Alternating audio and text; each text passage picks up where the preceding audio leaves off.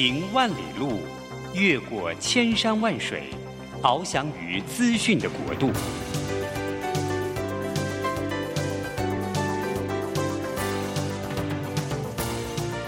以全方位的视野，飞向更高更远的目标。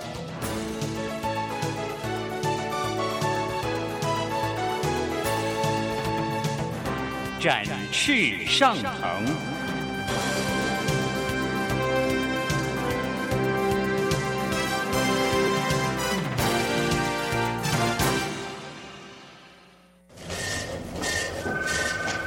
这工作不是我的专业。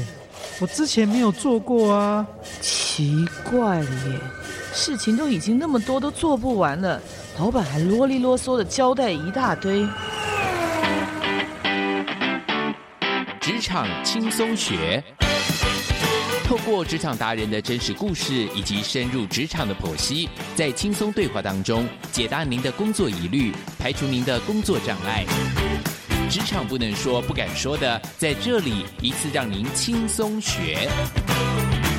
欢迎收听张敏敏制作主持的《职场轻松学》。桃园 FM 一零四点三 GoGo Radio，台北 FM 九零点九佳音广播电台，这里是佳音老联播网。亲爱的听众朋友，您好，欢迎来到我们职场轻松学，我是张敏敏。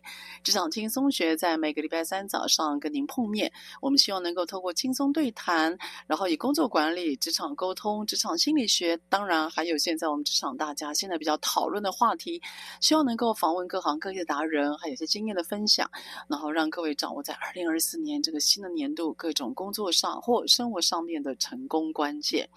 好，上个星期呢我们的节目，我特别有跟大家分享，就是呃，明明在二零二三年末一直到二零二四的年初，也就是现在，我人生有一个很大的计划，所以我希望呢，能够透过这个自助旅行，然后可以沉淀一下这一两年来的一个算是呃辛苦吧，然后工作上面的行程，因为真的非常的密集，所以我希望能够让自己那个可以沉淀一下，也希望自己能够在一年之初，可以真的在呃。自己不管是在工作上面、家庭上面，都希望一些新的一些展现吧。所以这一趟的法国之旅，其实我已经呃，就是计划非常久了。所以上一次的节目有跟大家提到，我累积了信用卡的点数，大概累积了四年，好，包括疫情没办法出去那三年，然后把点数呢一次给用完。所以我这次跟着我的老公，然后我们兑换了长荣的免费机票，然后到了巴黎，然后呢，我们希望能够在巴黎市走一走、逛一逛之后呢，接下来第二个这个行程最大的计划就是呢。我老公他第一次，也是我第一次，我们决定要开着露营车，然后呢，自己开车到北法去走一走、看一看我们心目当中很多的理想景点，而这些理想景点呢，可能是在有限的时间没有办法走到的。那因此也跟大家来谈谈这次很特别、对我非常特别的是露营车之旅。好，有关于露营车之旅啊，这个我要先说一下。如果说您自己跟团已经觉得很腻了，或者是你觉得用两只脚自助行，然后搭很多的，呃，就是公共的交通设施，你也觉得说好像告一个段落了，我是真心还蛮推荐。有关于露营车之旅哦，露营车之旅事实上在台湾现在越来越算是蔚为一个潮流。呃，各位不知道说像呃知不知道说像 Toyota 的露营车车款海力士，它最近就在大推露营车的改装，非常鼓励呢。呃，您可以带着全家大小，然后在全台湾走一走看一看，利用这个露营车。然后另外其实。呃，在有看 California 大 T 似乎也要进到台湾来了，所以现在露营车，我想应该毫无悬念的，觉得是一个旅行很重要的风潮。所以我自己经过这次露营车的自助之旅啊，我其实是还蛮推荐的。虽然我刚开始害怕的心情是蛮高的，因为我看我老公给我的资料，很多那个露营车的停的地点都是在那个市郊，在郊区，然后你会发觉呢。哎，怎么车子跟着 Google 的地图走到了一个前不着村后不着店的地方？然后晚上这边那个天色黑到，我可以跟各位讲，这个你开窗跟不开窗其实是一样的黑哦。所以因为人又在国外，你又看到四周都没有人，然后整个营区呢只有你一台车，我真的有一种露宿街头的那种错乱感哦。可是呢，这个当你自己开车可以开到你想要去的地方，啊，同时其实上厕所啊、洗手间也都蛮方便的。你这时候心里就会觉得说，诶，这好像是一个旅行的乐趣。所以呢，回过头来想，我自己是觉得说，这个开露营车四处走一走，尤其在国外这样的异国风情啊，真的是一个蛮特别、还蛮不错的体验。呃，一呃，这个所谓的露营车啊，我觉得比较风行的，在欧洲应该绝对是一个风潮，包括像德国、还有法国，当然还有几个北欧的代表性的国家，他们在露营车的车款提供，还有露营车的租借。以及露营车 park 呃露营车 parking 的地方，其实都是还蛮呃健全的，所以我倒是蛮推荐，如果你想要有国外车国外的露营车之旅，我觉得在西欧跟北欧都是可以走一走，我觉得挺好的。那因此呢，也算是做个记录吧，也跟大家分享一下我们这次呢露营车之旅我们所借的车款。呃，我们这次露营车的车款是台湾目前没有的哈，菲亚特 Adventure Camper Van，那它是 V 六百 G 系列的。呃，这个露营车呢，它是两千三百 CC，那是呃加油是柴油，四人座，车子全长是六公尺。啊各位六公尺，其实在一般的 parking slot 里面哦，它就应该是停不进去哦。但是如果是那个呃比较开放的，它本身没有屋顶的哈，就是比较有车顶、比较开放空间的，一般的呃那个呃。停车位倒是可以的，那车高是两百七十公分，哦，所以要注意一下高度，好，有些桥或者地下停车场它是进不去的。然后它的车宽是两百二十公分，好，稍宽一点，所以车全长六公尺，车高两百七十公分，车宽两百二十公分。那它呢，这个露营车啊，它里面装有的配备啊，它你要特别注意，如果你要租借的话，你要注意所谓的清水箱跟灰水箱。呃，这台车它的清水箱是一百一十公升，灰水箱是八十公升，黑水箱是八十公分。那跟大家介绍一下什么叫清水、灰水跟黑水。清水当然就是我们洗澡，还有包括呃你可能洗碗可以用的水。那灰水意思就是这些清水，它可能经过清洗之后，它所存留下来的水。那黑水就是我们噗噗啦，哈，我们大小号那个叫做黑水。那我建议大家在租借或者是你有打算要买露营车的话啊，清水箱一百一十公升，其实我们大概只能撑一天，啊，所以呃灰水箱我们八十公升，大概最多只能撑。一点五天，所以我建议呢，那个清水箱跟灰水箱都不要太小。那这台车呢，它呃柴油是加满是九十公升，然后瓦斯附有两桶，每一桶是十三公斤。里面车子的配备呢，包括双人床，固定的是有两套的哦。所以呢，如果呢是一对大人，那包括两个小孩，两个小孩我觉得大概国中生最多，其实这台车是够用的。然后有一个客厅设计。然后有一个厨房设计，那厨房呢有两个炉是瓦斯炉，那有一个冰箱，冰箱的容量比我想中大，它的冰箱呢冷藏有四层，冷冻有一层，那卫浴设备一套，当然还有备有暖气，所以呢这台呃菲亚特的 Adventure Camper Van。其实它里面的内装倒是蛮出乎我意料之外的，算是方便嘛。那空间上面哦，其实也蛮舒适的。所以我觉得，如果说各位您想要试试看露营车，然后您是露营车的新手的话，我觉得像这样子系列的车款车型倒是您可以考虑的。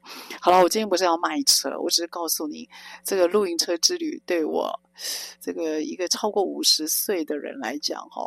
我觉得真的是一个很特别的体验，因为我看很多在露营车里面的呃那些人啊，我看他们年纪都还蛮轻的，或者是都是年轻的夫妻带着小孩。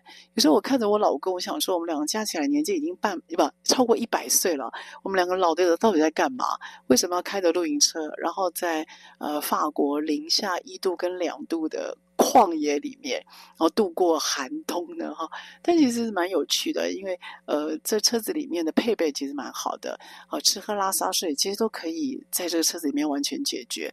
那晚上因为有暖气，所以也挺温暖的。所以没想到这个车子的它的本身的安全，还有它的照顾，我是完全超乎我的意料之外。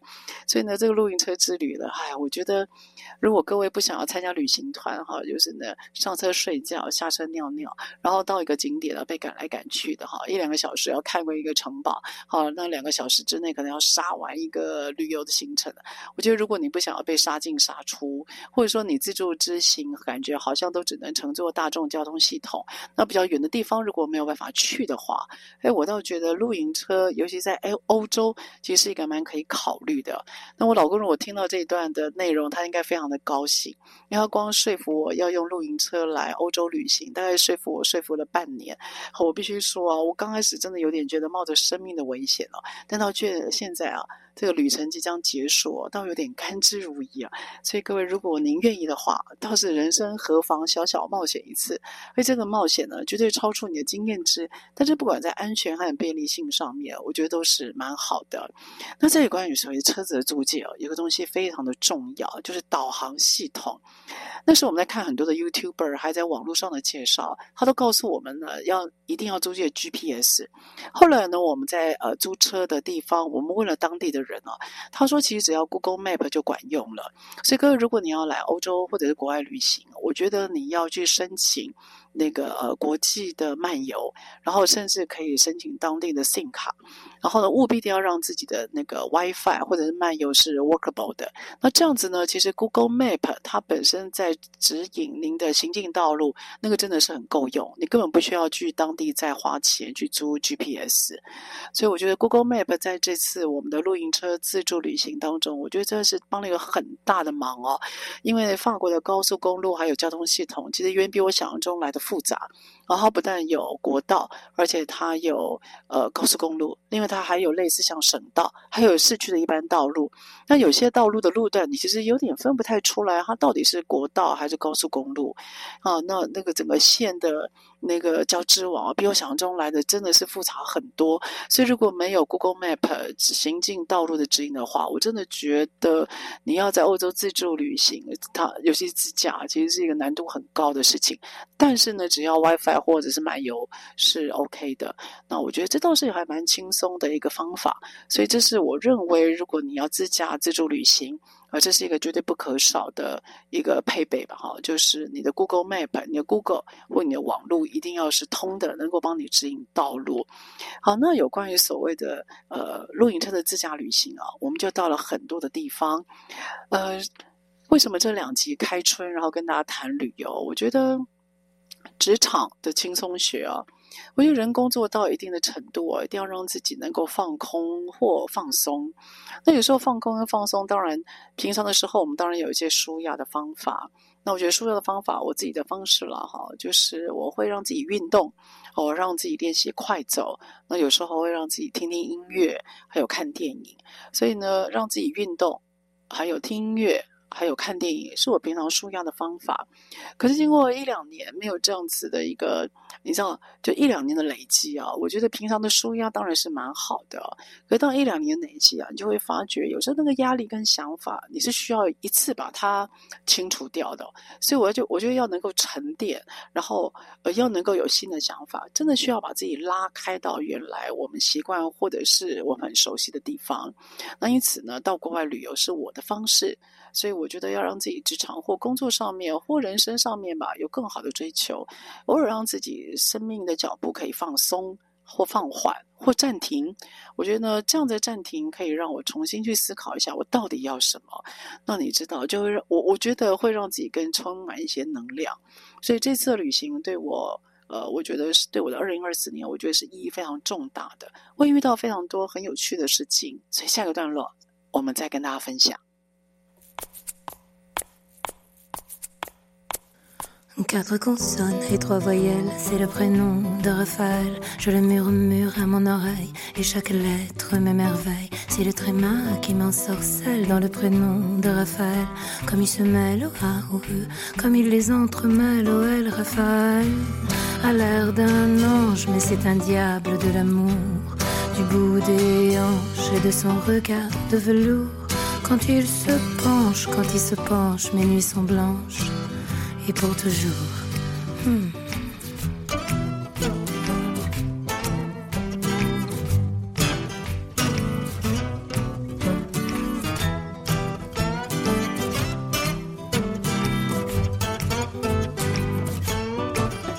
J'aime les notes au coup de miel dans le prénom de Raphaël. Je les murmure à mon réveil entre les plumes du sommeil. Et pour que la journée soit belle, je me parfume à Raphaël. De chagrin peintre éternel, archange étrange d'un autre ciel. Pas de délices, pas d'étincelles, pas de malice sans Raphaël. Les jours sans lui deviennent ennui et mes nuits s'ennuient de plus belle. Pas d'inquiétude, pas de prélude, pas de promesse à l'éternel. Juste l'amour dans notre lit, juste nos vies en arc-en-ciel, Raphaël. À l'air d'un sage et ses paroles sont de velours. De sa voix grave et de son regard sans détour. Quand il raconte, quand il invente, je peux l'écouter, nuit et jour.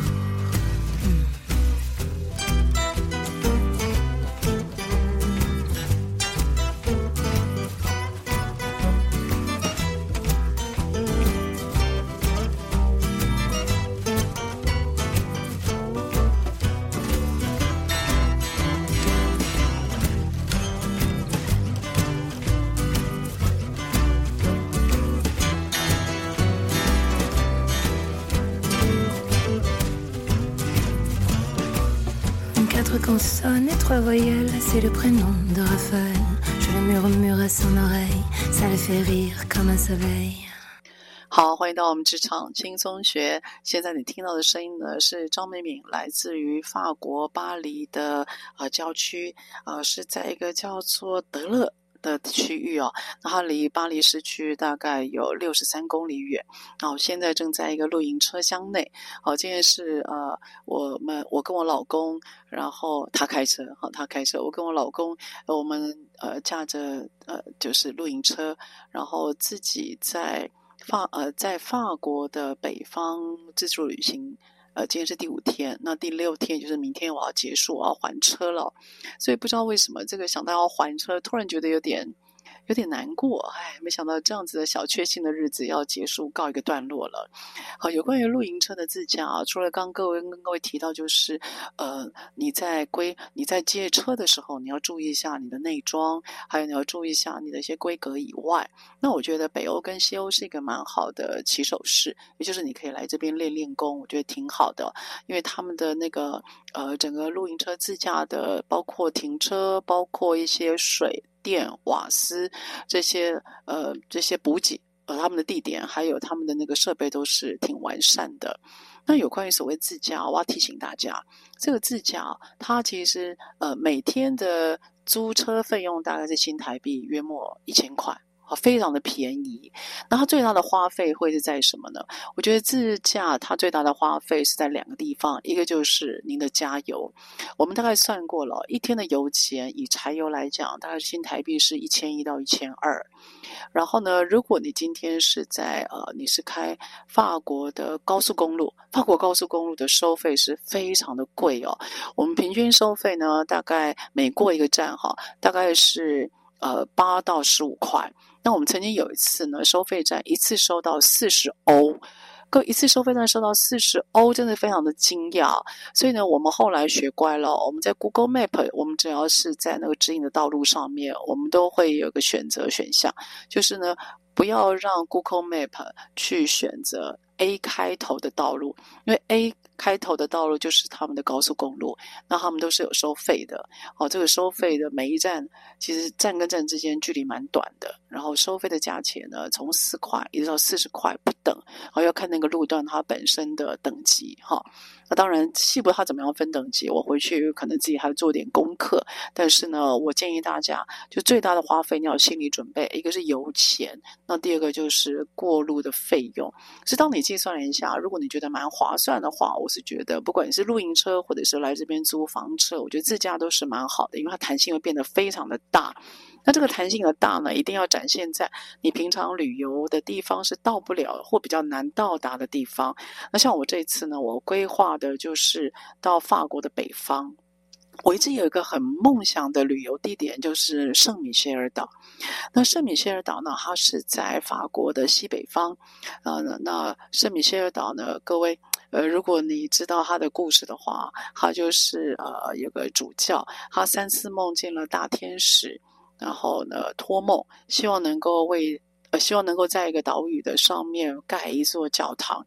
那这个呃主教前两次呢不以为意，到第三次的时候呢，天使在这个主教的头上呢。暗蹭了一个洞，而让这个主教呢，在梦醒之后才意识到说，这是一个非常，呃，这是一个来自于天使的请求。因此呢，他就呃，因此立立志，然后就在圣米歇尔这个岛上面，因为它是一个花岗岩为主的一个岛，因此他就开始在这个岛的最高层、最高的顶端开始呃修建了教堂。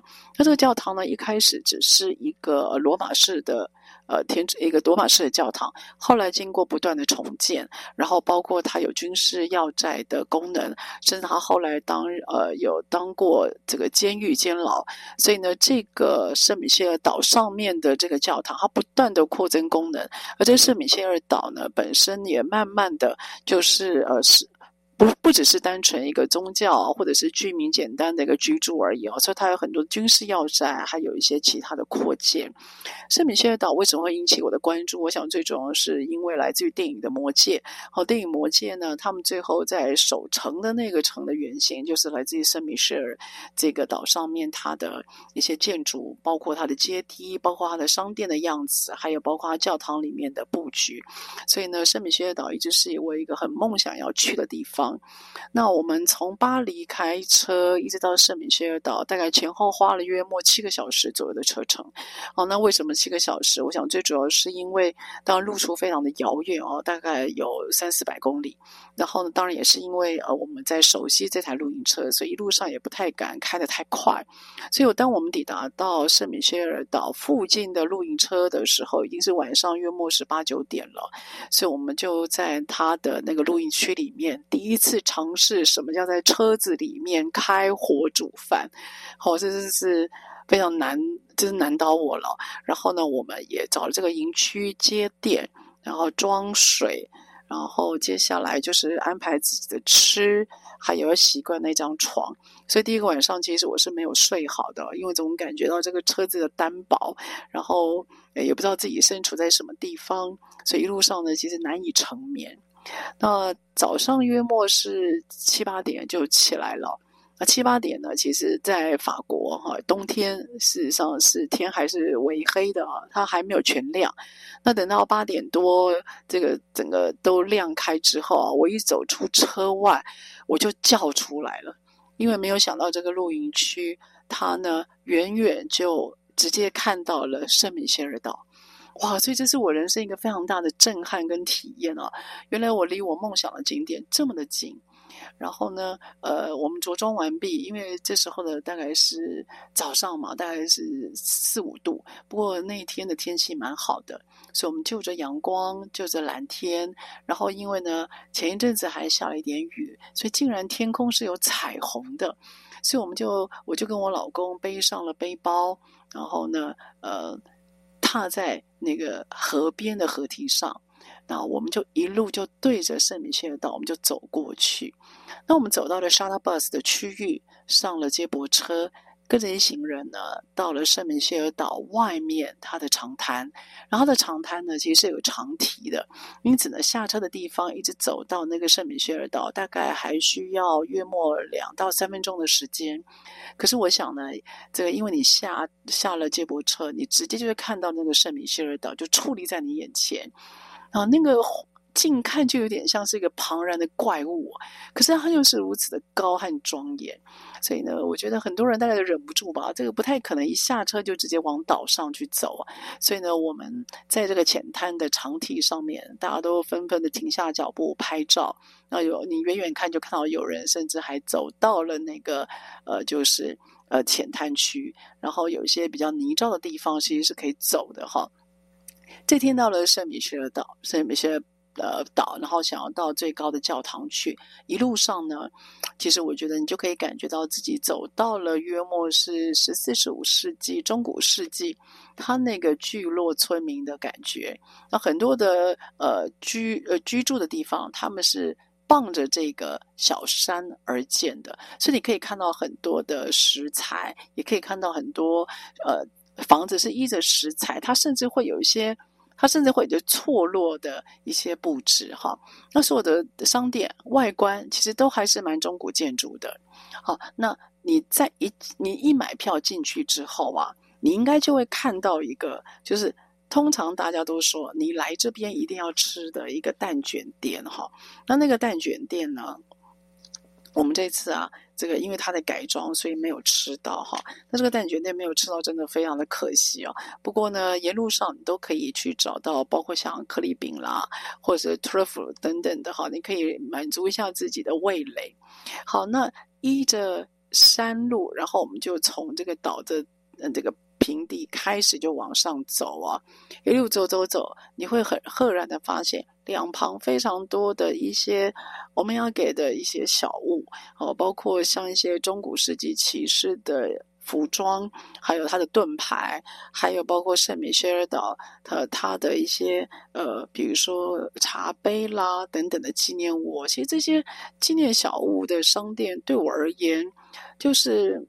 因为投资性太高了，不太能够引起我的关注。我是觉得还好，可是呢，在你走到这个小岛的大概中间的位置的时候啊，其实有一座教堂非常引起我的关注哦。那我走进去呢，我在里面待了将近四十分钟哦。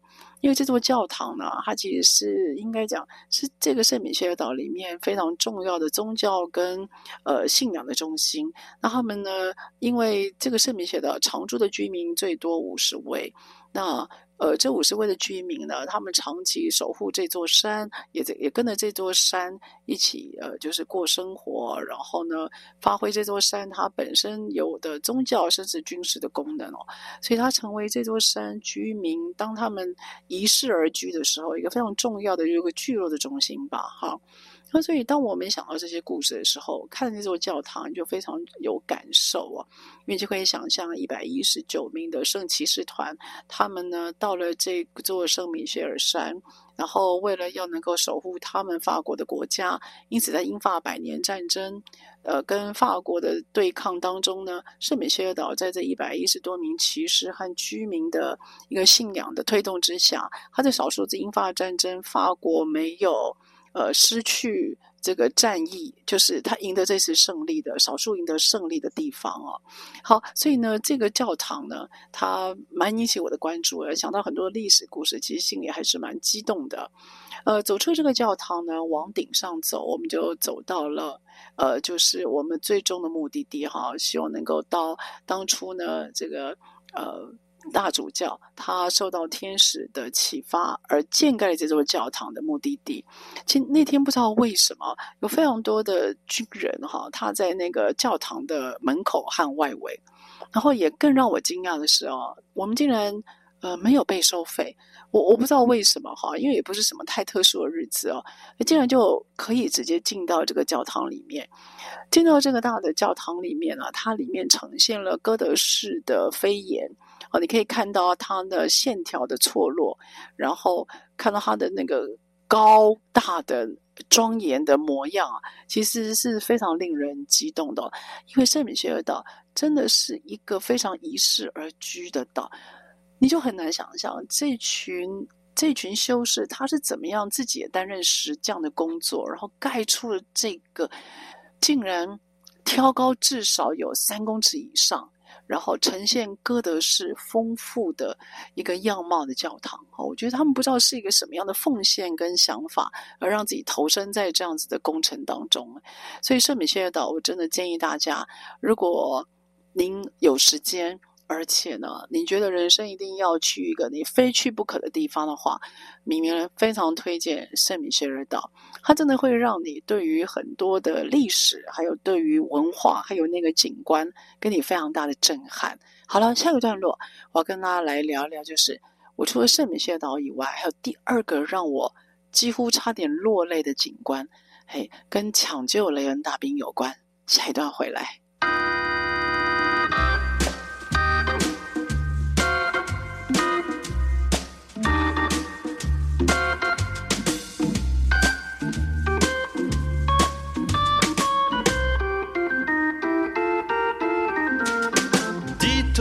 Avez-vous connu Charlie? Le contraire m'eût étonné. Il n'est pas une boîte qu'il n'ait fréquentée, qu'elle ne sert. Requiem pour un twister. Dites-moi, l'avez-vous connu à jeun? Le contraire m'eût étonné. Il n'est pas un soir qu'il ne fut bourré, quel farceur. Dites-moi, étiez-vous amoureuse de lui? Le contraire m'eût étonné. Il n'est pas une femme qui lui ait résisté. Quel tombeur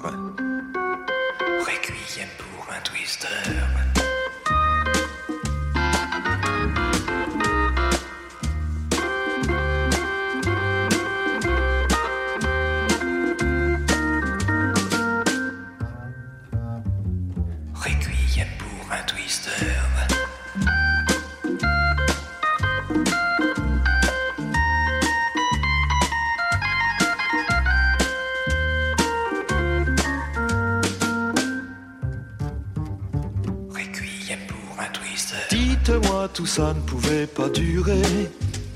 Le contraire muté tenait. Je crois quant à moi que c'est le cœur qui a lâché.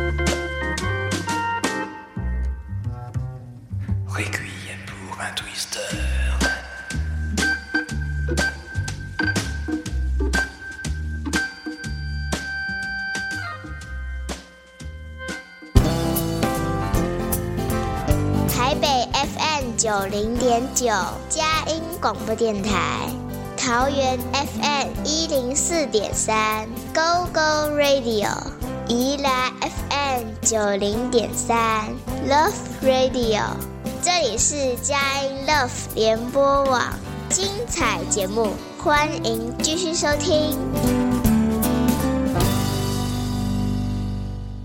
欢迎到我们职场轻松学。职场轻松学在每个礼拜三早上八点到九点播出。在车上的朋友，您可以定频您的收音机。桃园是 FM 一零四点三 Go Go Radio，台北是 FM 九零点九佳音广播电台。当然，下车的朋友，你也可以用手机或者是电脑，你只要在上面打我们的关键字“职场轻松学”，那我们的节目呢，您都可以随选随听哦。好，我们的节目呢，其实包括在 Apple Podcast 还有 SoundOn，你都可以找到。那我们都可以随时更新，所以你可以根据你喜欢的主题，那也可以来聆听，或者是小小的感受一下我们的节目。好，在上个单元呢，有跟大家提到了明明开春，然后呢，我就为人生设计一个大的计划。就是到法国自助行，那第一个阶段的自助行约莫花了我一个礼拜时间。那我到了巴黎市区，我去看了一些呃博物馆，然后也看了一些我之前想要去的景点。当然，包括圣诞节还有跨年的时候的，哎，我觉得蛮疯狂的，去感受一下那个新年不一样的气象。第二个段落呢，就是呃我老公带着我，然后呢说服我。呃，开着旅那个露营车自驾到了法国的北方。那我第一个我钟爱的景点就是圣米歇尔。圣米歇尔呢，我给大家一些更多的资料啊。圣米歇尔山在法国的诺曼地区，它是天主教徒非常有名的朝圣地跟旅游胜地。那为什么会有圣米歇尔这个山它如此的有名哦，最主要是圣米歇尔呢，他在呃当时七零八年的时候呢，阿朗夫阿朗夫主教他叫 Albert，他遇到了天使长的显灵，然后在他的头颅上面呢开了一个洞，因此他赫然发现这个天使长的显灵是一个非常重要的任务，因此才会在那个圣米歇尔岛的最上方盖了一个天主教的教堂，而这天主教的教堂呢，呃，他一开始除了具有宗教的任任务以外，后来也是因为呢，欧洲的征战不断，因此呢，蛮多的居民还有农民，他就跑到了圣米歇尔岛，希望能够求得庇护。所以呢，在岛上面也开始有一些著名的产生。那这个著名的产生呢，他们自给自足以外，哦，在呢英法百年战争，它也成为一个军事的要塞。啊，也成。当然，这个军事要塞呢，由于它进可攻，退可守，所以它非常成功的阻挡了英军的入侵，而成为法国人心目当中非常重要的一个圣山。所以，圣米歇尔岛呢，其实是一般我们如果你要旅行的话啊，你从巴黎到圣米歇尔，你坐他们的交通工具巴士，大概都需要四到五个小时。各位，这一点都不夸张哦，因为它其实离巴黎市区蛮远的，所以呢，我们开车到那边去，的确花了大概五六个小时。好了，离开了圣米歇岛之后呢，接下来我有个第二个我的梦想地点就是诺曼底。事实上，诺曼底呢也是在法国的北方。那各位，我们对于诺曼底最耳熟能详的就是我们在第二次世界大战的时候，那包括呃同盟国的联军，他们必须要能够透过抢滩作战，而希希望能够在这场战役里面呢获得一个关键的反攻的要点。诺曼底的这次的登陆登陆呢，呃，我觉得当我印象最深刻，也应该是印象最深刻，就是电影的《抢救雷恩大兵》。呃，这个电影一开始啊，就非常震撼人心。然后，呃，导演 Steven Spielberg 他第一次大量的运用了，就是摄影师。他呢是把那个摄影机扛在肩膀上，然后跟着这个一群演员，然后让我们能够进入到当时抢单的紧张气氛。所以这部电影一开始就会看到非常多的子弹穿越，然后呢火枪，还有包括断掉手、断掉手，然后断掉脚的，哇，那个画面让我非常的那个印象深刻。所以我只要想到战争，我就会想到那个画面，那个画面所带来的残忍和令人的害怕。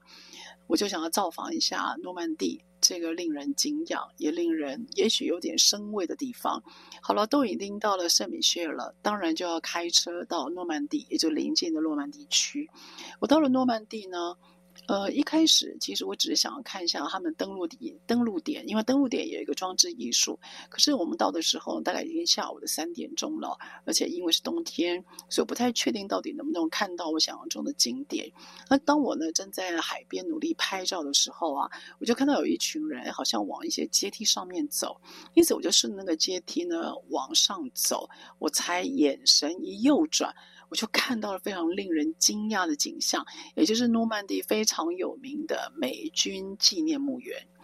美军纪念墓园呢，纪念墓园在抢救雷恩大兵呢，也是一刚开始，它呢就有出现的场景，你就看到白色的十字架，那每个十字架就像一个阿兵哥排排的站好，所以不管你是直看还是横看还是斜看。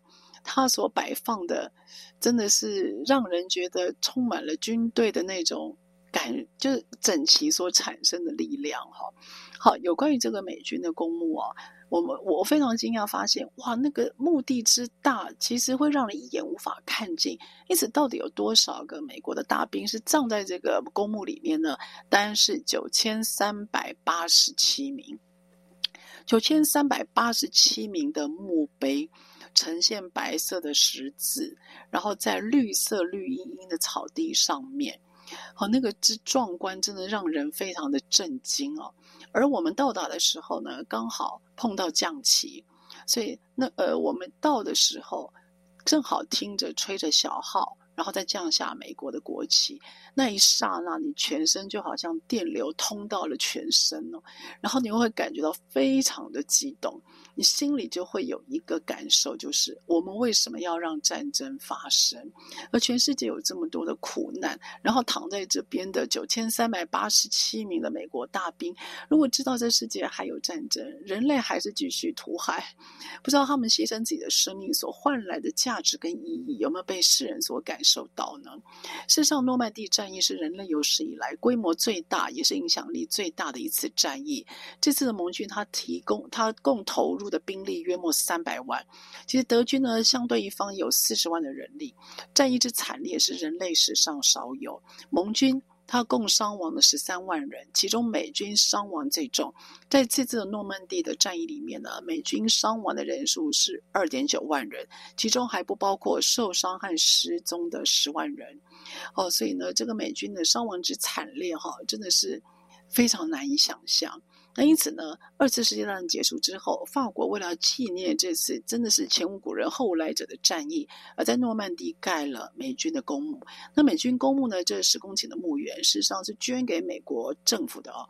那法国呢，它也分别安葬了来自于各方牺牲的士兵，所以不只有美军的公墓，还包括德国的公墓。加拿大公墓，还有波兰公墓，呃，我我认为这些公墓的设置真的是一个和解的意义啊。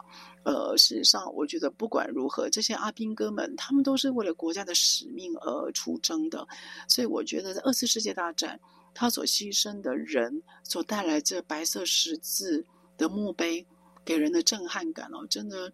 我我真的衷心希望我们能够学习到更多，呃，在美呃诺曼底的美军公墓啊，它有一个非它有一些非常特别的特点哈，这个要跟大家来分享，就是这群美军公墓呢，他们在埋葬的时候是站着埋着的。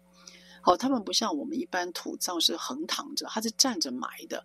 它的主要意义就是呢，这群美国人他们呢被葬在法国，算是异乡，所以他们呢脸会朝着他们国家的方向，希望还是能够誓死站位，保护他们的家乡。哦，所以他们埋的时候是站着埋的。那再来这些公墓呢，他们在分别埋葬的时候呢，是跟着他们的编制还有军阶而埋的。所以呢，同样部队的弟兄，他们都是站，都是还是会埋放在一起的。好，代表他们生或死都是一块儿的。好，那有关于这个美军公墓呢，目前他们的整个 maintain 还有维修，我觉得都是蛮好的。我建议大家可以花大概一到两个小时的时间，可以在这边缅怀一下，感受一下。当时的情景，所以有关于抢救雷大兵诺诺曼底的这个公墓，我觉得是我一个非常震撼的经验。我没有想到这群人他们是站着的，然后进入到土里面。哎，这让我感受就是，你知道人的一生这样汲汲营营。我有时候想想，很多事情其实你如果放宽来想，就觉得好像没有什么，对吧？你看，他们年在结束年轻的生命的时候，都是二十几岁。二十几岁，你我正在做什么呢？我们也许还在想着啊，我们毕业之后，我们想要找一个好的工作，然后帮自己未来的人生，不管说是你决定是否要结婚，不管你工作上面是否要奋战，我们都是都在梦想我们的未来。可是各位，在当时的时空背景，这么多的年轻灵魂和生命，他们就是为了保卫国家而战。然后不管他们，他们其实他们都很多都是自愿而来的，所以有时候我们就想一想说，我们现在的我们是不是某方面，我们对我们的生活，我们觉得太理所当然，我们似乎少了一点牺牲，或者是让自己简单生活的那种呃经验吧。哎，这个旅行的意义真的是非常的大哦，真的有空让自己在工作上面有一个暂停点，去到一个比较不一样的地方。也许不是只是当一个观光客，诶，这是一个我觉得蛮好沉淀自己，让自己有新开始的方法。你觉得呢？好，下一个段落，我跟大家来介绍一下几个我觉得蛮好的城堡。到法国，你怎么可以不看城堡呢？对吧？下个段落回来。À Paris, sous la pluie, on s'est embrassé. En anglais, on s'est embrassé et tu pleurais. Mais rien n'a paru, tes larmes sont disparues avec les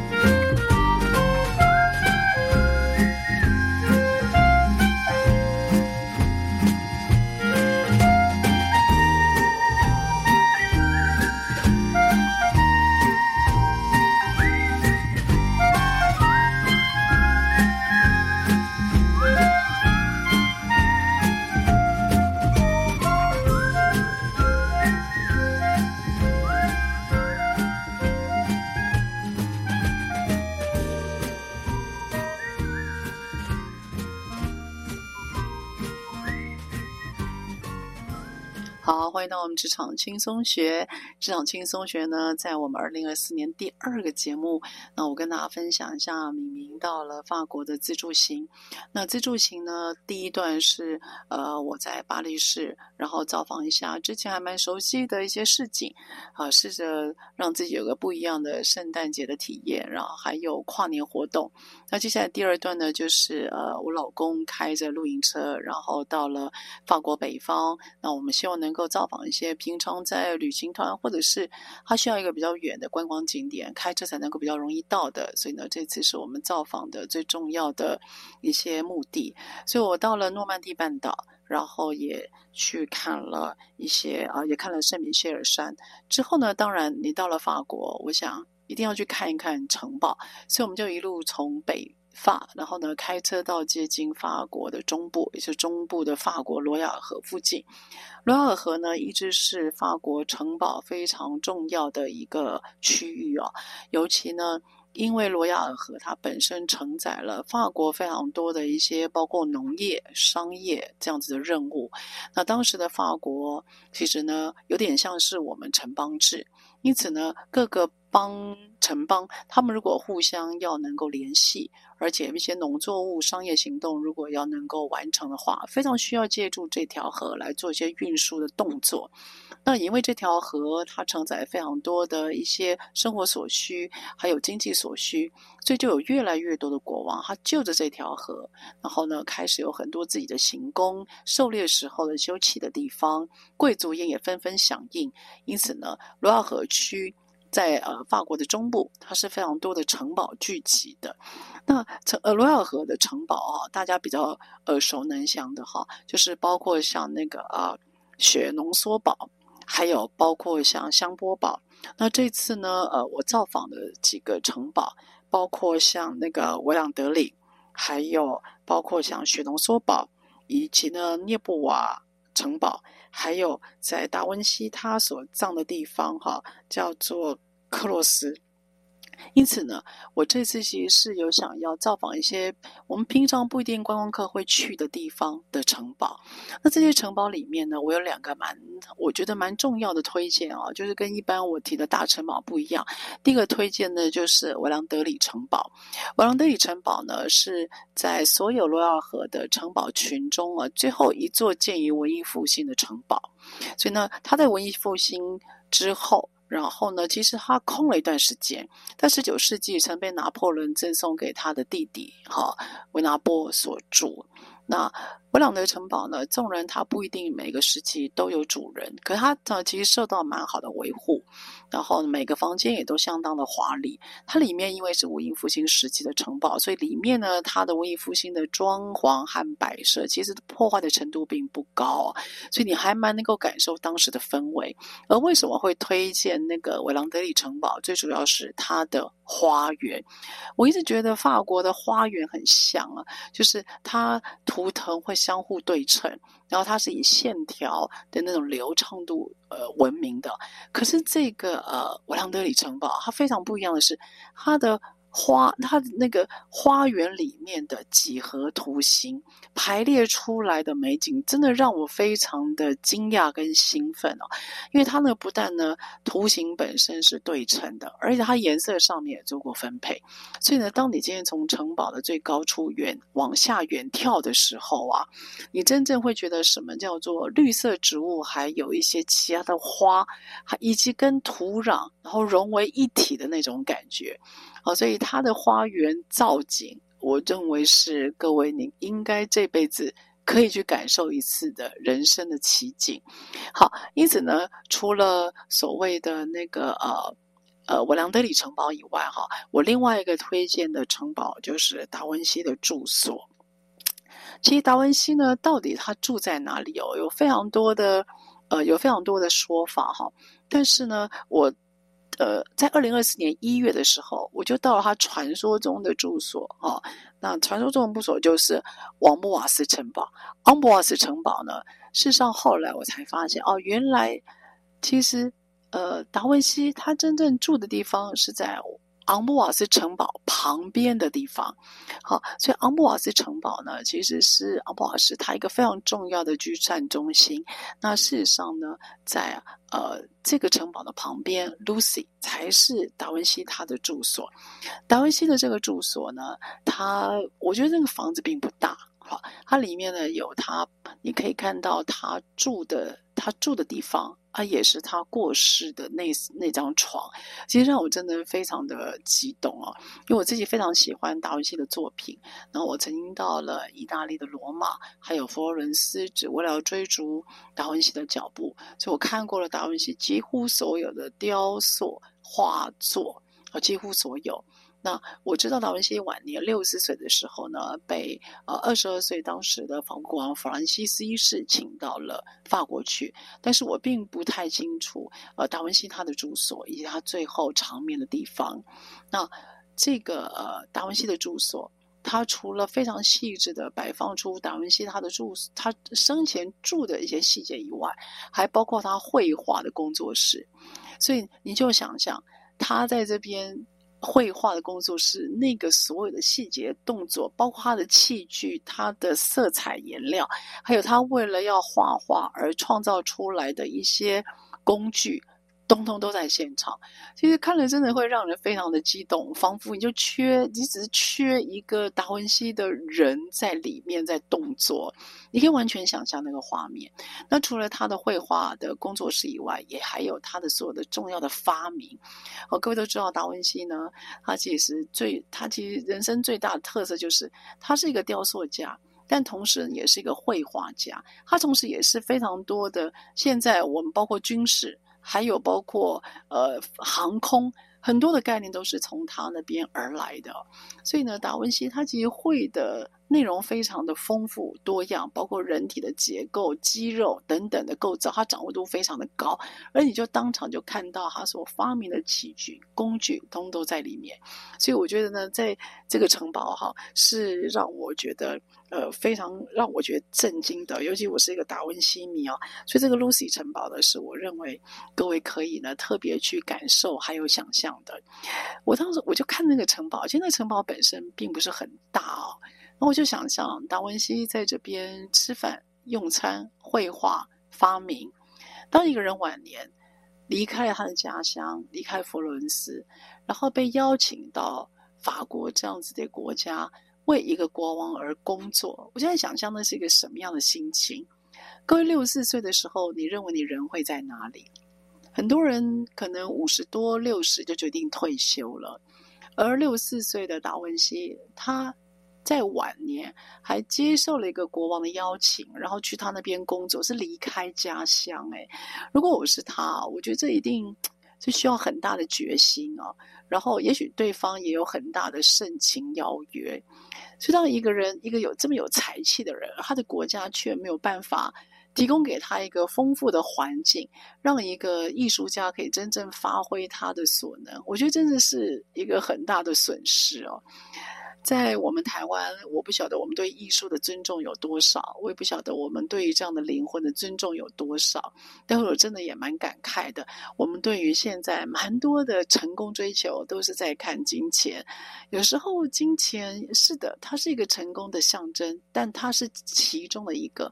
我认为能够留给后人最多的价值，应该是是那留下来的文化。艺术还有思想吧，所以这也是在达文西的这个故居里面，我感受很深的。好了，各位听到的这一集节目是明明在法国之旅，应该算是一个小总结。总的来讲，我觉得人生有这样子的一个停留是真的很棒。那它跟我以前的旅行经验非常的不同。我想从这次之后，应该不太会参加旅行团吧。除非那个地方真的好难好远，而我没有办法独立做到。旅行对你的意义是什么呢？我觉得旅行对我最大的意义就是人生按一个暂停符号，然后呢，离开你熟悉的环境，去思考一下未来你想要变成什么样的人，而未来你可以怎么样让自己产生更多的价值，而且给你不一样的思考。好了，那我们这集的节目这边告一个段落啦。希望下次你听到明明的节目，我想我们应该就是在录音间里面见喽。好了，亲爱的朋友，我们下个礼拜三空中再见喽，拜拜。